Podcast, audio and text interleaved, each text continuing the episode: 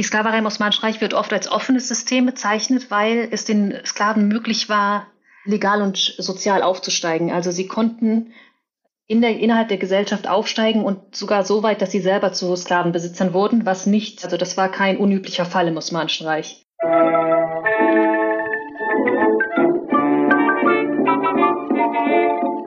Diese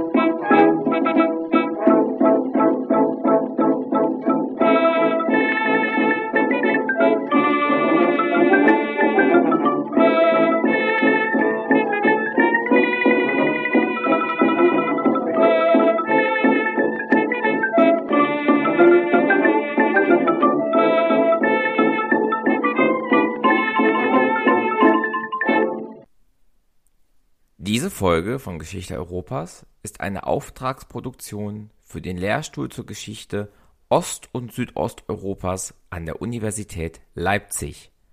Dort fand im Sommersemester 2023 ein Kolloquium statt, in dem der neue Sammelband Trans-Ottoman Biographies from the 16th to the 20th Century vorgestellt wurde. Einer der darin enthaltenen Aufsätze stammt von meiner heutigen Gesprächspartnerin Dr. Veruschka Wagner. Sie ist unter anderem Mitglied des Bonn Center for Dependency and Slavery Studies und leitet darin eine Arbeitsgruppe zur osmanischen Sklaverei. In diesem Interview erzählt sie uns daher nun von dem Schicksal der Sklavinnen und Sklaven in Istanbul während des 16. und 17. Jahrhunderts und wie sie mittels Gerichtsakten hier kollektive Biografien konstruiert. Die Aufnahme stammt aus dem November 2023 und ist die letzte der vier Interviews aus dieser Sonderreihe. Weitere Informationen zur Episode und meinem Podcast gibt es in den Show Notes. Wir beginnen wie gewohnt damit, dass Frau Dr. Wagner sich und ihren Weg zum Thema selbst vorstellt. Und jetzt wünsche ich euch viele neue Erkenntnisse beim Anhören dieser Folge. Mein Name ist Veruschka Wagner und ich habe Islamwissenschaft studiert und derzeit bin ich in Istanbul, weil ich ein Stipendium der Uni Bonn erhalten habe, mit dem ich hier Forschung betreiben kann für ein Jahr. Ansonsten bin ich in einem DFG-Projekt über Sklaven. Deswegen beschäftige ich mich auch mit dem Thema. Das ist angebunden an ein übergeordnetes Projekt, ein Schwerpunktprojekt, das von der DFG gefördert wird, wo es um Mobilitätsdynamiken geht zwischen dem Osmanischen Reich, Osteuropa und Persien. Und auf das Thema bin ich gekommen, weil während ich noch an meiner Doktorarbeit geschrieben habe, es muss 2013 oder 2014 gewesen sein, haben mich Kollegen gefragt, ob ich mich nicht mit Sklaverei beschäftigen möchte. Die Kollegen selber haben sich mit anderen Regionen befasst und ich habe da angefangen, dann mal zu schauen, was es im Osmanischen Reich zur Sklaverei überhaupt gab. Bis zu dem Zeitpunkt hatte ich überhaupt gar keine Ahnung, wie die Sklaverei im Osmanischen Reich ausgesehen hatte. Und aufgrund dieser kleinen Arbeitsgruppe, die damals aktiv wurde, habe ich dann mal geguckt, was es eigentlich zu dem Thema gibt und bin dann dort auf Gerichtsakten gestoßen, eine sehr spannende Quelle. Die Quellen, die ich mir angucke, sind aus dem 16. und 17. Jahrhundert und die Sklaverei äh, war ein integraler Bestandteil der, des Osmanischen Reichs und seiner Geschichte und Gesellschaft über die ganze Zeit des Imperiums hindurch bis ins 20. Jahrhundert hinein. Und man geht davon aus, dass in Istanbul im 16. Jahrhundert, und ich glaube, das kann man auch für das 17. Jahrhundert vermuten, ein Fünftel der Bevölkerung Sklaven oder freigelassene Sklaven waren. Und Sklaven waren überall in der Gesellschaft zu finden, in unterschiedlichen Bereichen, im Palast auch und in normalen Haushalten, die nicht zum Palast gehörten, aber auch in der Landwirtschaft. Und die wurden einfach in unterschiedlichen Bereichen eingesetzt. Sie selbst kamen aus unterschiedlichen Regionen in den Gebieten um das Osmanische Reich herum. Sie kamen auf zwei Wegen nach Istanbul oder ins Osmanische Reich. Und zwar einmal durch die Eroberungszüge der Osmanen bei der Eroberung der Regionen, wie zum Beispiel der Balkan oder die Schwarzmeerregion, wurden Gefangene genommen und die wurden dann ins Osmanische Reich gebracht und wenn sie vorher nicht freigelassen wurden, frei gekauft werden konnten oder ausgetauscht werden konnten, wurden sie dann auf dem, meist auf dem Sklavenmarkt an Besitzer verkauft und gelangten dadurch in den Sklavenstatus. Die andere Variante in Abgrenzung zu den Kriegsgefangenen, dass sie durch Raubzüge gefangen genommen wurden. Und das passierte meist in den Randgebieten des Schwarzen Meers, in Ruthenien, dem heutigen Ukraine und russischen Zarenreich oder Polen, Litauen. Da wurden meist Überfälle von den Krimtataren durchgeführt, die dann wiederum ihre Beute teilweise selbst behielten oder an die Osmanen weitergaben. Und auch diese gelangten dann durch den Verkauf auf dem Sklavenmarkt und der größte war in Istanbul, in die Haushalte, in denen sie dann arbeiteten, in unterschiedlichen Diensten. Sie sagten eben, Sie arbeiten hauptsächlich mit Gerichtsakten. Sie zeichnen da also Einzelschicksale nach. Ja, genau. Diese Gerichtsakten sind eine ganz spannende Quelle. Wir haben Zehntausende von denen, die uns mittlerweile auch zahlreich digital zur Verfügung stehen durch die Aufarbeitung anderer Historiker und sind dadurch einfach zugänglich und auch man kann sogar auch eine ähm, Stichwortsuche durchführen, was natürlich die Recherche ungemein vereinfacht, aber was aufgrund der Menge dieser Quellen auch dringend notwendig ist. Ansonsten steigt man da gar nicht durch. Diese Gerichtsakten verzeichnen Transaktionen zwischen zwei Parteien. Das kann unter Muslimen sein, aber auch zwischen Muslimen und Nichtmuslimen. Und zwar geht es dabei um Verhandlungen, meistens um Abkommen, Verträge oder aber Streitigkeiten, die vor einem Richter ausgetragen wurden. Und dieser hat die dann verzeichnet oder von seinem Schreiber verzeichnen lassen. Wir finden dort alle möglichen Situationen aus dem Alltagsleben. Und anhand derer können wir dann nachzeichnen ein wenig, was Sklaven widerfahren ist. Allerdings kann man kein Einzelleben nachzeichnen, weil diese Dokumente sind sehr fragmentiert. Und es passiert selten, dass man zu einem Sklaven oder zu einer Person mehrere Einträge findet. Also meistens findet man entweder Freilassungsurkunden oder Verkaufsdokumente oder dass Sklaven vor Gericht gehen, um ihre Freiheit einzuverlangen, Erbschaften oder Schenkungen. Es gibt ganz viele verschiedene Arten von Dokumenten und immer wieder tauchen dort auch Sklaven auf.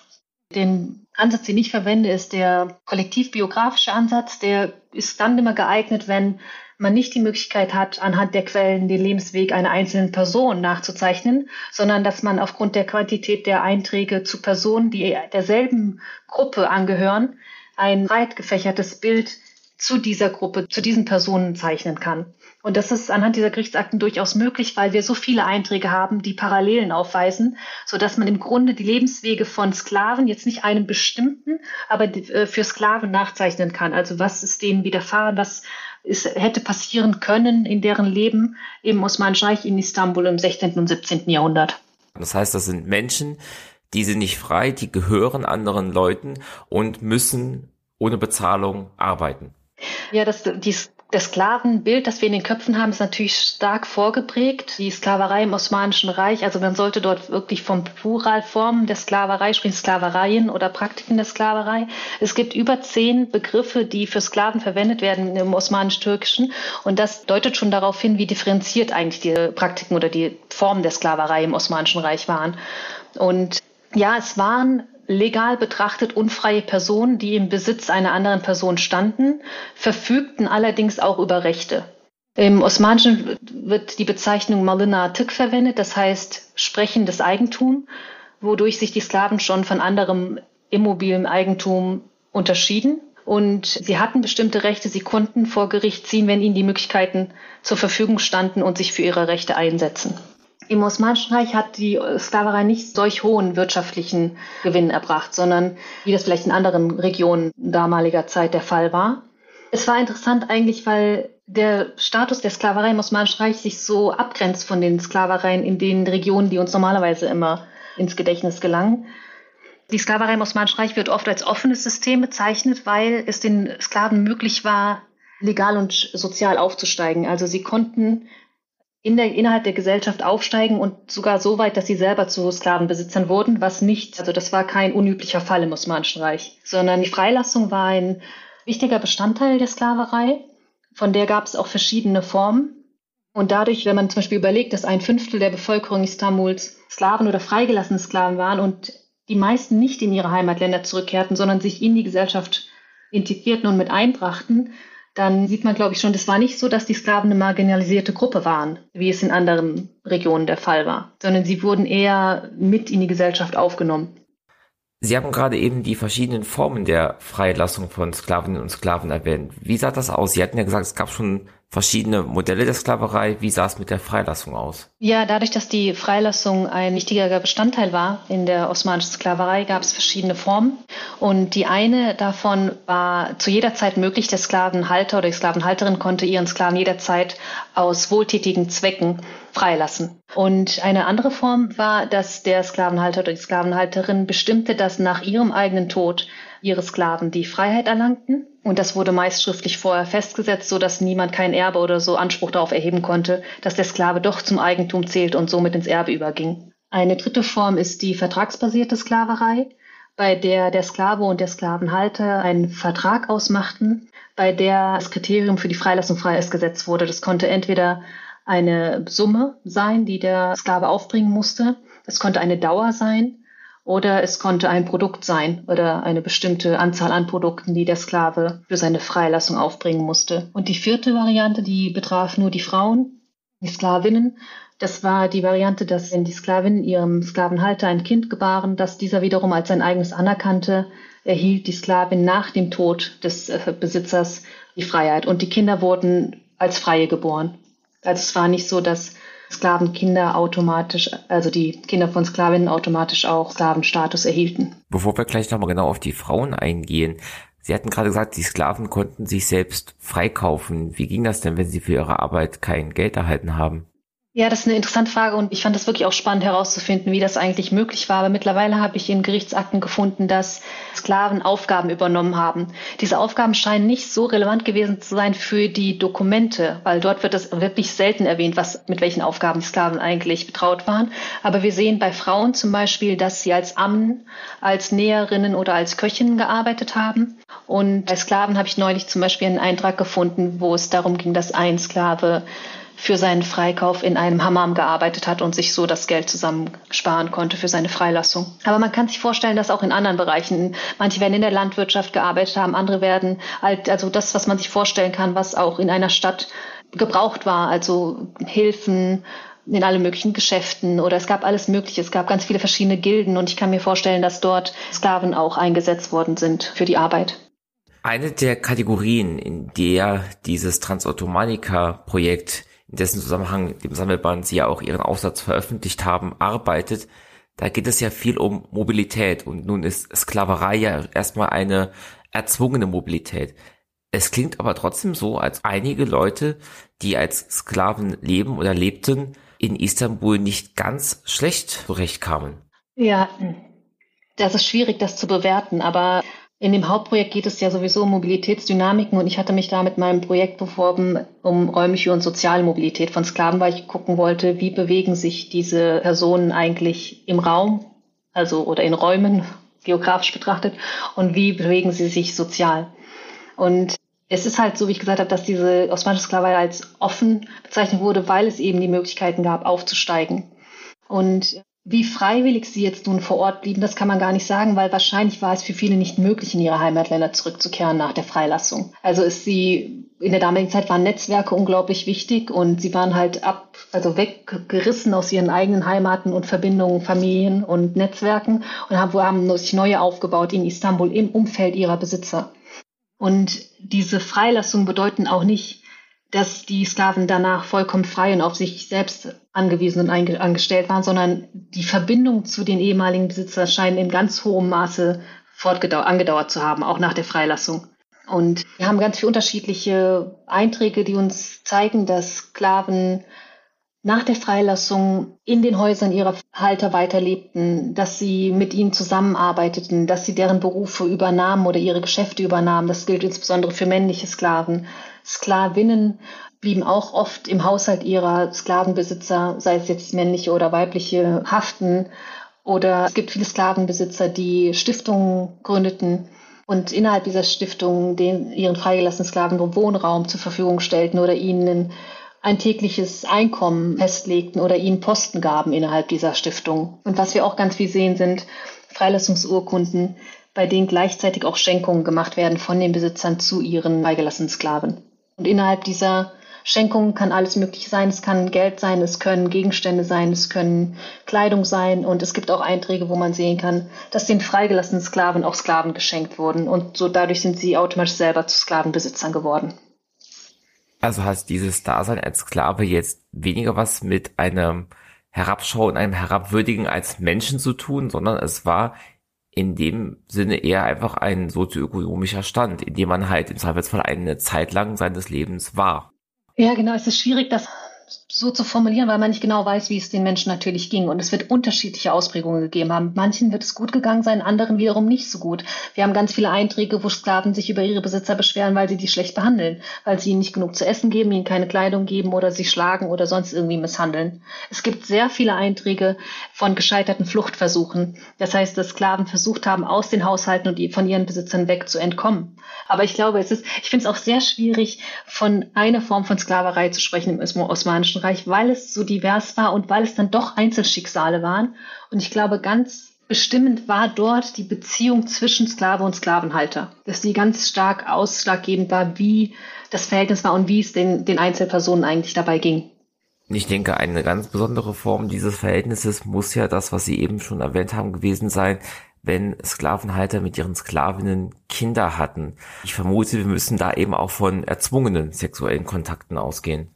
Davon gehen wir aus und die Frage ist ja, wurden diese Kinder tatsächlich anerkannt von den Sklavenbesitzern, wenn sie welche äh, geboren hatten. Und nur dann erlangte die Sklavin die Freiheit nach dem Tod des Besitzers.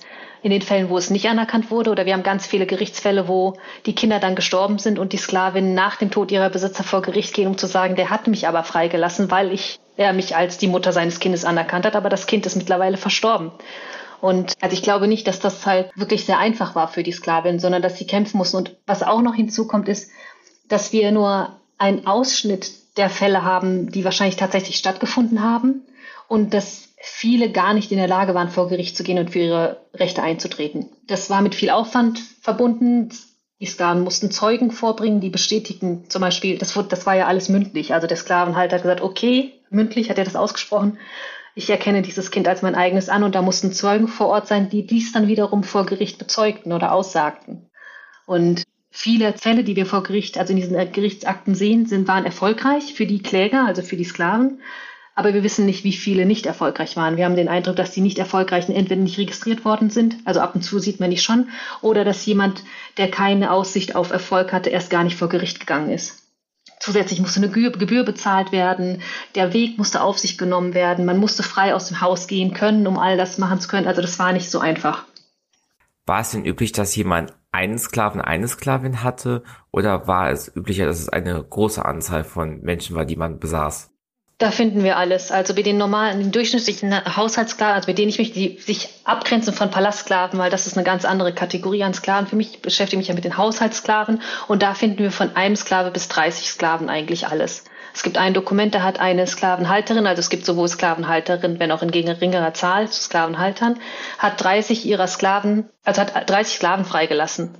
Und die waren, kamen, kamen glaube ich, aus neun oder zehn verschiedenen Regionen, diese Sklaven. Das war eigentlich ein ganz interessanter Eintrag.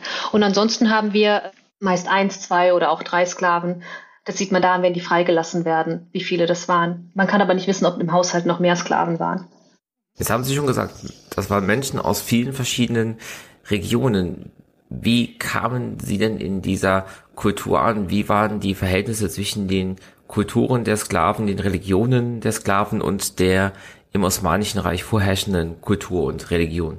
Ja, ist auch eine spannende Frage. Also wir haben im 16. Jahrhundert vorwiegend Sklaven aus der Balkanregion und im 17. Jahrhundert verschiebt sich das auf die Schwarzmeerregion. Wir haben aber trotzdem auch viele Sklaven aus Mittel- und Südeuropa und aus dem Sudan und Äthiopien oder aus dem Iran und auch aus Indien. Das, ist, das wissen wir daher, weil die Sklaven immer mit Namen, Herkunftsort und ein bisschen äußere Beschreibung in diese Gerichtsakten eingetragen worden sind. Und ich würde gern wissen, konnten sich Sklaven der gleichen Region eigentlich irgendwie verbinden oder vernetzen? Oder wie war das für sie, wenn sie im Haushalt lebten, wo noch jemand aus derselben Region wo sie ursprünglich herkam, lebte oder jemand, der auch ihre Sprache sprach. Aber leider haben wir keine Einträge von Sklaven selbst. Also diese Gerichtsakten schreiben ja nur über Sklaven und manche Einträge sind so Pseudo-Ich-Aussagen von Sklaven, aber wir können uns nicht darauf verlassen, dass die das tatsächlich auch selber so gesagt haben. Deswegen diese Frage ist ein bisschen schwer zu beantworten. Was wir allerdings sehen, ist eine hohe Anzahl an religiöser Konversion, also dass Sklaven zum Islam konvertierten und man geht davon aus, dass diese Konversion zum Islam ihnen eine schnellere Freilassung und auch eine bessere Integration in die Gesellschaft nach der Freilassung ermöglichte. Und wir haben unter den Sklavenhaltern nicht nur Muslime, die decken zwar den Hauptteil ab, aber wir haben auch Nicht-Muslime. Anfang des 16. Jahrhunderts war das noch verboten, für Nicht-Muslime Sklaven zu halten, aber ab etwa der Mitte des 16. Jahrhunderts sehen wir, dass sie durchaus auch zu den Sklavenhaltern zählten. Allerdings durften sie nur nicht-muslimische Sklaven halten, während muslimische Sklavenhalter auch gestattet war, nicht von Anfang an Muslime, aber später konvertierte Muslime zu halten. Und ein, die religiöse Konversion war daher eine Möglichkeit für Sklaven, sich aus dem Besitz nicht-muslimischer Sklavenhalter zu befreien. Das heißt, wenn eine Sklavin christlichen Ursprungs war und ihr Sklavenhalter war jüdisch, dann konnte sie durch die Konversion zum Islam veranlassen, dass sie den Haushalt wechseln musste, weil die jüdische Sklavenhalter war nicht mehr erlaubt. Dem war nicht, dem war nicht mehr erlaubt, eine muslimische Sklavin zu halten. Sie haben mir gesagt, Sie äh, versuchen aus den Gerichtsakten kollektive Biografien zu konstruieren, die auf eine Vielzahl von Menschen passen. Welche Konstrukte, welche Stereotype von Sklavinnen und Sklaven haben Sie denn konstruieren, rekonstruieren können? Ja, wir schauen zum Beispiel an, wann finden überhaupt Gerichtseinträge statt. Und das ist immer so, dass das zu bestimmten Momenten im Leben, die Veränderungen mit sich brachten, passierte. Das ist entweder beim Eintritt in die Sklaverei, beim Wechsel des Besitzers, bei der Konversion, bei der Freilassung, so dass man ungefähr ein, also ein Leben nachzeichnen kann. Was passiert alles während dieser Zeit? Der Wiederverkauf an jemand anderen oder Fluchtversuch zum Beispiel ein gescheiterter. Und nach der Freilassung hat man manchmal noch die Möglichkeit, die Sklaven zu verfolgen. Das ist nicht ganz so einfach, aber zu schauen, was passiert eigentlich nach der Freilassung, was, was, wie lebten die Sklaven. Und wir schaffen es nicht, all diese Punkte von einem Sklaven nachzuzeichnen. Aber wenn wir die Gesamtheit der Einträge nehmen, kann man ungefähr überlegen, wie sich so ein Sklavenleben abgespielt hat. Und wir sehen ganz deutlich, dass Besitzerwechsel zum Beispiel durchaus gegeben war, dass mehrfacher Besitzerwechsel gibt, was auch die Mobilität der Sklaven, das mobile Leben halt kennzeichnet. Per Zufall hatte ich mal einen Eintrag gefunden zu einer Sklavin, einer Freigelassenen, zu der ich dann noch, tatsächlich noch zwei weitere Einträge finden konnte und dadurch gesehen habe, dass sie nach ihrer Freilassung ein Haus ihres ehemaligen Besitzers kaufte, wohl dort drei Jahre lebte und es anschließend dann wieder verkaufte. Und diese Information zu dem Leben der freigelassenen Sklaven findet man nur ganz selten, weil sie nach der Freilassung nicht mehr als ehemalige Sklaven gekennzeichnet werden in den Gerichtsakten. Also wenn man sonst vorher diese 10 oder 15 verschiedene Bezeichnungen hat, die man im osmanischen Türkisch für Sklaven verwenden kann, ist ab dem Zeitpunkt der Freilassung diese Bezeichnung nicht mehr also gebräuchlich heißt das auch, dass Sklave gewesen zu sein kein langfristiges Stigma in der Gesellschaft war? Ja, das ist auch eine gute Frage, weil es kommt wahrscheinlich auch daher, wo die Sklaven ursprünglich herkamen und wie man von ihrem Äußeren erkennen kann, dass sie wohl früher mal Sklaven waren. Und dadurch, dass die Gesellschaft aber auch sehr durchmischt war durch viele Händler und Reisenden und bin ich mir da nicht ganz so sicher. Also ich glaube, vielleicht, vielleicht war es nicht so negativ konnotiert, ehemals Sklave gewesen zu sein und deswegen vom Äußerlichen vielleicht als solcher erkennbar gewesen zu sein, weil viele Sklavenhalter selbst meiner Meinung nach oder meinen Recherchen nach auch selbst ehemalig Sklaven waren, so dass das nicht irgendwie ein, eine Degradierung sein musste unbedingt. Sie haben sich in Ihrem Aufsatz, in Ihrer Forschung auf die versklavten Frauen spezialisiert. Was gab es denn für Geschlechterunterschiede zwischen männlichen und weiblichen Sklaven? Einmal was die Behandlung angeht, was den Einsatz auf verschiedene Arbeitsfelder angeht. Wo waren da Unterschiede? Genau, diese, dieses, mich fokussieren auf die weiblichen Sklaven habe ich jetzt für ein paar Einträge nur gemacht. Ansonsten versuche ich die schon männliche und weibliche Sklaven zu untersuchen in meiner Forschung. Nur ist mir dabei aufgefallen, dass es durchaus Differenzen halt gibt, wie zum Beispiel diese eine Form der Freilassung, die, die nur den Sklavinnen zustand, die ihren Besitzern ein Kind gebaren, das er wiederum als sein eigenes anerkannte. Und natürlich denke ich auch, dass die Aufgaben, die Sklaven übernommen haben in Haushalten, stark geschlechtsspezifisch waren, wie etwa was ich vorhin schon erwähnt hatte, Köchin oder Näherin oder halt als Amme. Und es ist so, dass viele männliche Sklaven auch von ihren Sklavenhaltern ausgebildet worden sind, um später dann in deren Geschäften oder wenn sie solche hatten oder im Handel, den sie betrieben, halt mit eingesetzt worden sind. Und man sieht auch ganz oft männliche Sklaven, die den Beruf ihrer Sklavenhalter dann übernahmen und hinterher nach deren Tod auch weiterführten. Und bei Sklavinnen, die waren, die waren nicht so geschützt, sie waren nicht so, sie waren sehr vulnerabel weil sie sowieso, Frauen sowieso in der Öffentlichkeit alleine nicht auftreten durften. Und wir erkennen zum Beispiel anhand von gescheiterten Fluchtversuchen, die auch in diesen Gerichtsakten registriert worden sind, dass deutlich mehr männliche Sklaven diese Fluchtversuche unternahmen und viel weniger weibliche. Und das, wir versuchen das damit zu begründen, dass sie wahrscheinlich sowieso keine Chance hatten zu überleben, wenn sie allein auf der Straße unterwegs gewesen sein werden. Sie waren natürlich abhängiger von ihren Sklavenbesitzern und auch nach deren Tod, also nach dem Tod der Sklavenbesitzer, erkennen wir ganz oft in Gerichtsakten, dass Sklaven wieder, wenn sie nicht freigelassen worden sind, an andere Besitzer weitergegeben worden sind oder wenn sie freigelassen worden sind, verheiratet wurden. Nach der Freilassung auch, weil sie alleine in der Gesellschaft nicht hätten überleben können. Wie verbreitet war denn die Sklaverei auf Seiten der Besitzenden? Also Hatten die meisten Menschen einen Sklaven oder war das etwas, das sich nur reichere Schichten leisten konnten? Also wir gehen davon aus, dass die reichen Schichten alle Sklaven hatten, dass das wirklich sehr, sehr weit verbreitetes Phänomen gewesen ist. Aber man erkennt auch, dass Personen aus der unteren Schicht, die nicht so viel, über nicht so viel Reichtum verfügten, wie etwa Bauern oder so, auch Sklaven besaßen. Ich habe zum Beispiel Einträge gefunden, wo es darum ging, dass ein Bauer seine Sklaven freigelassen hat. Die haben ihm bei der Bewirtschaftung seiner Felder geholfen. Und bei der, mit der Freilassung hat er ihnen einen Teil der Felder geschenkt, sodass sie die weiter bewirtschaften konnten und selbst davon leben konnten. Also man findet wirklich, man findet Sklaven in allen Bereichen. Wie viele der Bevölkerung nun selber Sklaven hatten, das kann man nicht so gut abschätzen, weil einem dazu die Daten fehlen. Die Quellen geben das halt nicht preis. Aber es muss ein großer Großteil der Bevölkerung Istanbuls muss Sklaven besessen haben.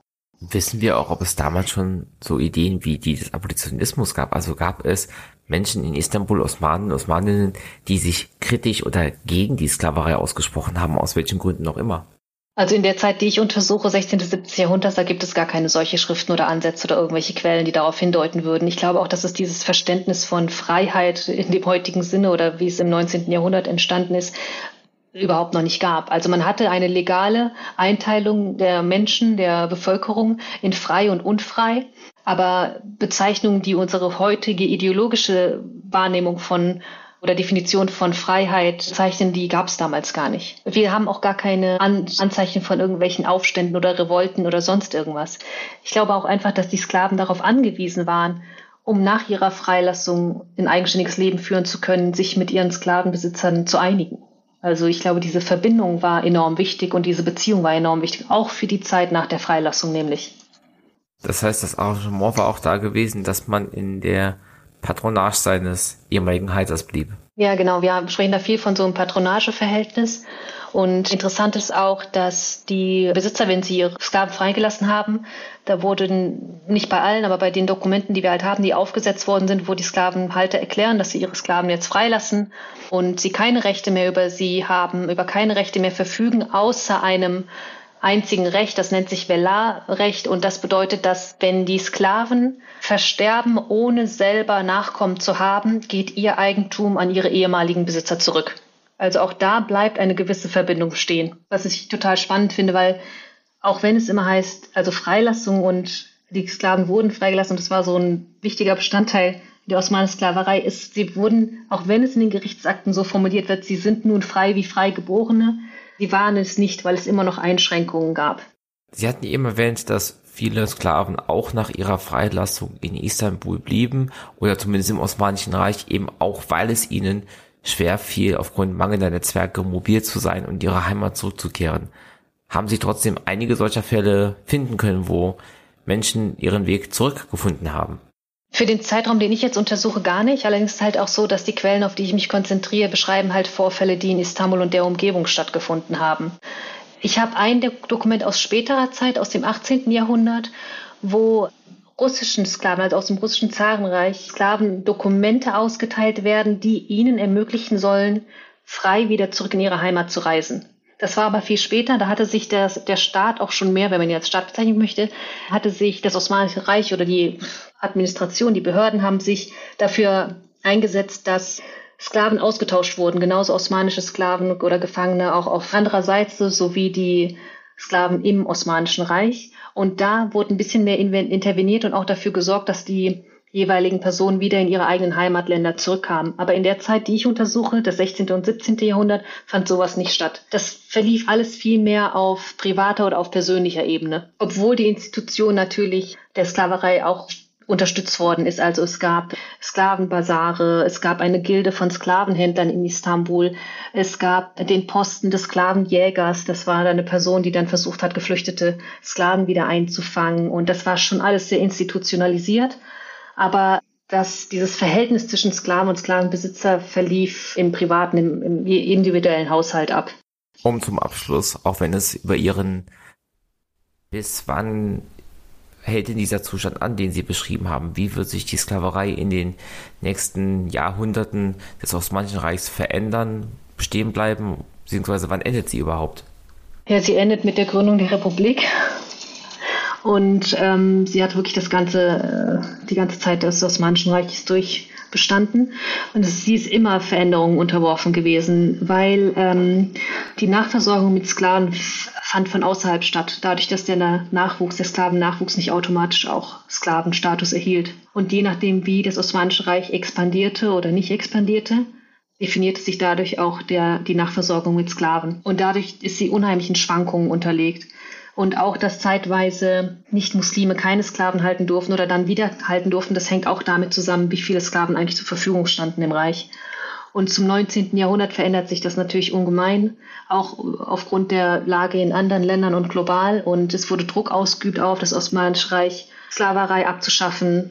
In den 1840er Jahren fand das dann offiziell statt, aber inoffiziell lief das immer weiter. Und das ist auch ein ganz wichtiger Aspekt für die Sklaverei. Wir haben immer die, die theoretische Seite, den legalen Aspekt, wie es hätte sein müssen. Und gleichzeitig haben wir aber auch die, die Praxis, wo wir anhand von Einträgen auch erkennen können, das stimmte ja gar nicht. Zum Beispiel, es sollten keine Frauen Sklavenhändlerinnen aktiv sein, es sollten keine nicht-muslimischen Händler aktiv sein. Und dann kommen uns aber plötzlich Einträge entgegen, wo wir sehen, dass eine jüdische Sklavenhändlerin vor Gericht kommt, weil sie irgendwie sich nicht korrekt verhalten haben sollte, Slaven gegenüber. Also das ist, das ist immer total spannend, wenn man eigentlich guckt, wie sieht die Jura aus und wie ist es eigentlich de facto.